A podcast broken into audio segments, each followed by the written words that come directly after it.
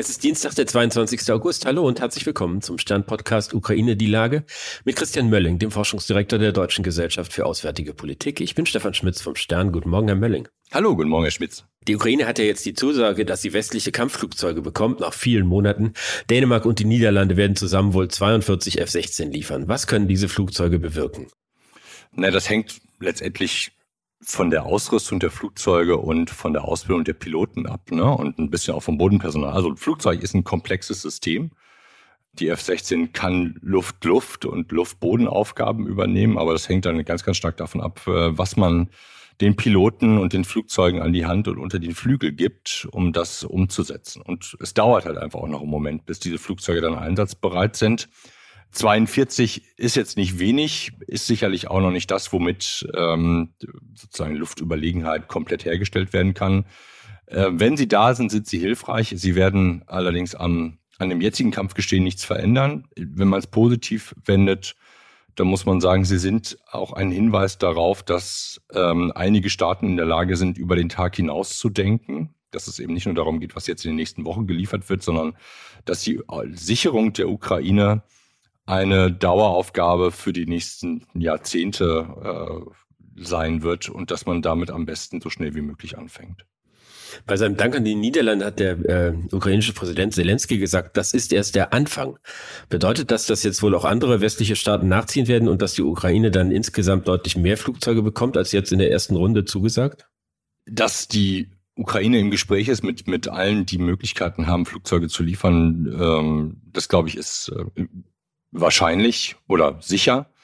Ähm, ich glaube, dass das Problem ist, man weiß gar nicht, ob man es äh, ihnen wünschen soll, dass alle jetzt auf einmal anfangen, ihre, ihre Tore aufzumachen und Flugzeuge zu liefern, weil die das Problem der Heterogenität der einzelnen Systeme, das hatten wir jetzt ja schon mit den Panzern. Bei den Flugzeugen ist das quasi das Problem der, der, der Friktion der einzelnen Typen nochmal mal zehn im Grunde genommen, was die Komplexität angeht, weil die Wartungsintensität und so da ist. Schön wäre es, wenn man die Typen begrenzen könnte. Aber klar versucht die Ukraine äh, eher mehr Flugzeuge zu nehmen, auch wenn sie unterschiedliche Typen sind, als gar keine zu haben.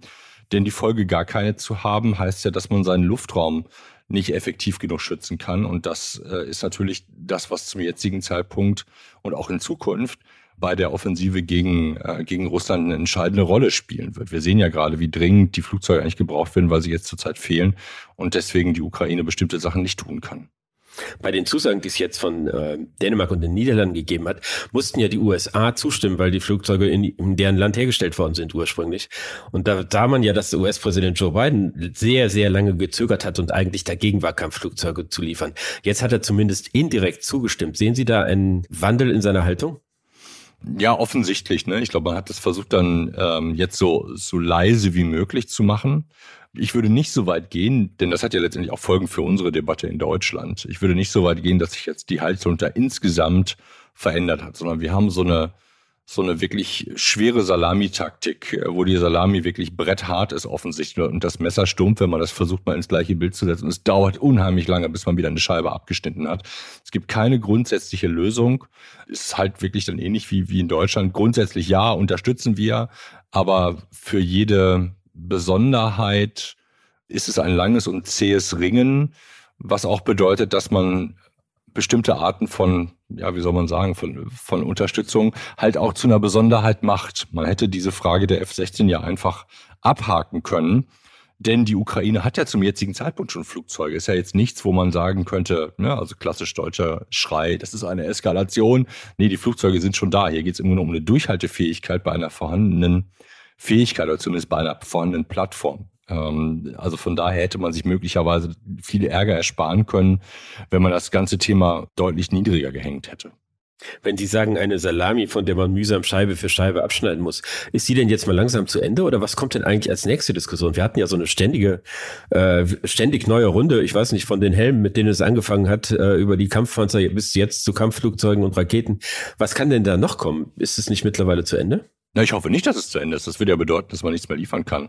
Ich glaube, wir müssen ein bisschen einen Unterschied machen zwischen der Aufgeregtheit, die wir mit jeder ja, neu so wahrgenommenen Qualität von Waffensystemen da rein interpretieren und auf der anderen Seite die Notwendigkeit und das, was eigentlich Tagesgeschäft ist, nämlich regelmäßig, konstant Material im Sinne von Munition und anderen Dingen zu liefern, die die Ukraine einfach regelmäßig braucht. Und ich glaube, es ist die Frage, gehe ich mit einer mit einer militärischen Logik heran und sage, okay, was braucht die Ukraine? Dann gibt es ein paar rechtliche Voraussetzungen, die, die man einfach erfüllen kann und dann liefern wir das. Oder ich mache jede Entscheidung zu einem politischen Votum, wo ich mir dann auch noch, wo ich dann rekurriere auf Meinungsumfragen und so weiter und so fort. Wenn ich jetzt Meinungsumfragen wieder über Munition machen würde, über Hobbitzenmunition machen würde, würde ich da das gleiche, ja, wie soll ich sagen, Aufschreiergebnis haben, das ich zum Beispiel auch bei Taurus oder so gehabt habe. Also die Frage ist, produziere ich mir als Politik auch einen Teil der Aufmerksamkeit und auch des, der Probleme, die ich damit habe, selber? Und die Frage, die ich nicht beantworten kann, was hilft mir das dann eigentlich? Weil das ist ja eigentlich absehbar. Sie haben gerade das Stichwort Taurus genannt. Das ist ja jetzt irgendwie, wird seit Wochen in Deutschland diskutiert, ob wir diese Marschflugkörper, die man ja auch unter die F-16 hängen könnte, also die ja eine sinnvolle Ergänzung zu diesen Flugzeugen mhm. wären, jetzt liefert oder nicht. Ich war ein bisschen überrascht, als ich gestern Annalena Baerbock habe sagen hören, dass es da auf jeden Tag ankommt. Ist das irgendwie ein Hinweis darauf, dass die Entscheidung unmittelbar bevorsteht? Nee, ich glaube, es ist ihr, ihr einziger Möglichkeit oder so, so weit kann sie noch gehen im Ausdrücken ihres Wunsches oder ihrer Meinung, was eigentlich zu passieren hätte. Wir erinnern uns ja zurück an den Herbst letzten Jahres, wo es eigentlich zu einem offenen Dissent zwischen der Außenministerin und dem Kanzler gekommen ist.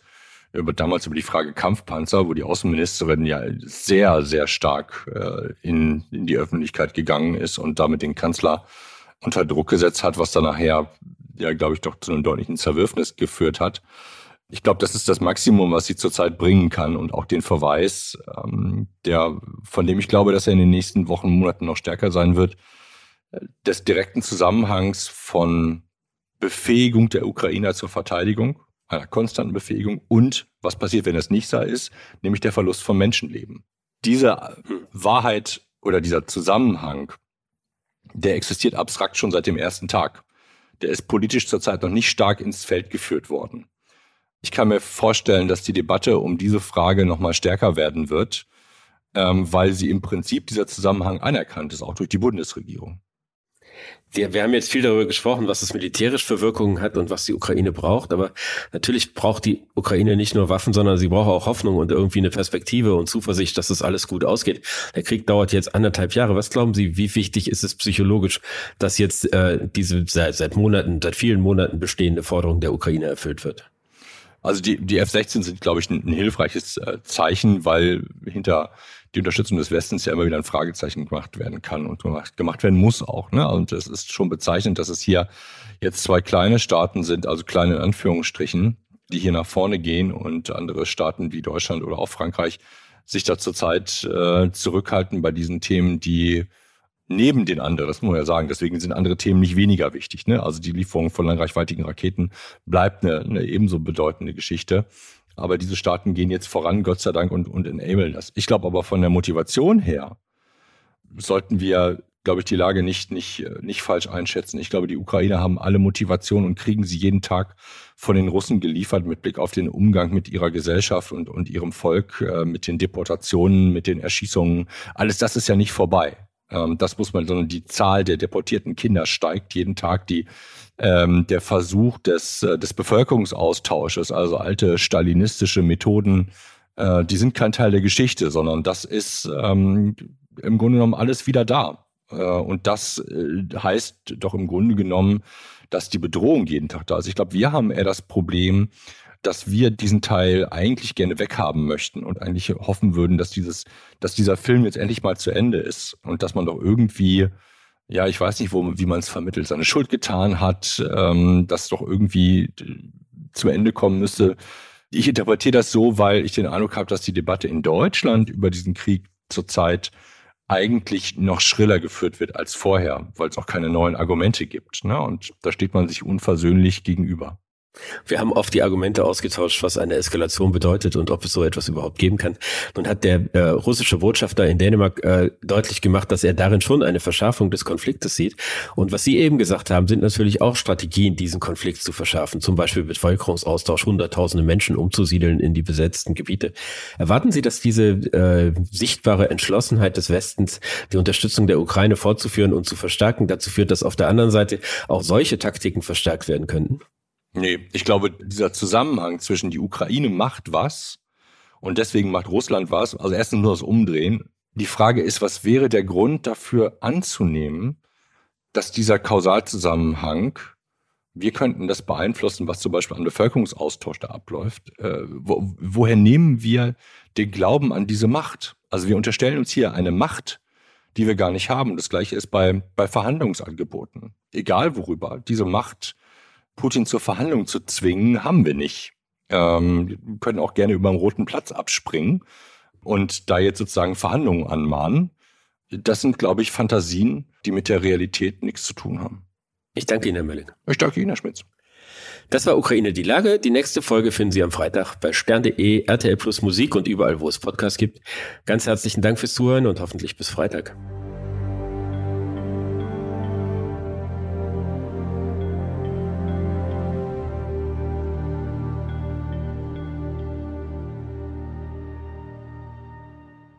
Dieser Podcast ist eine Produktion der Audio Alliance.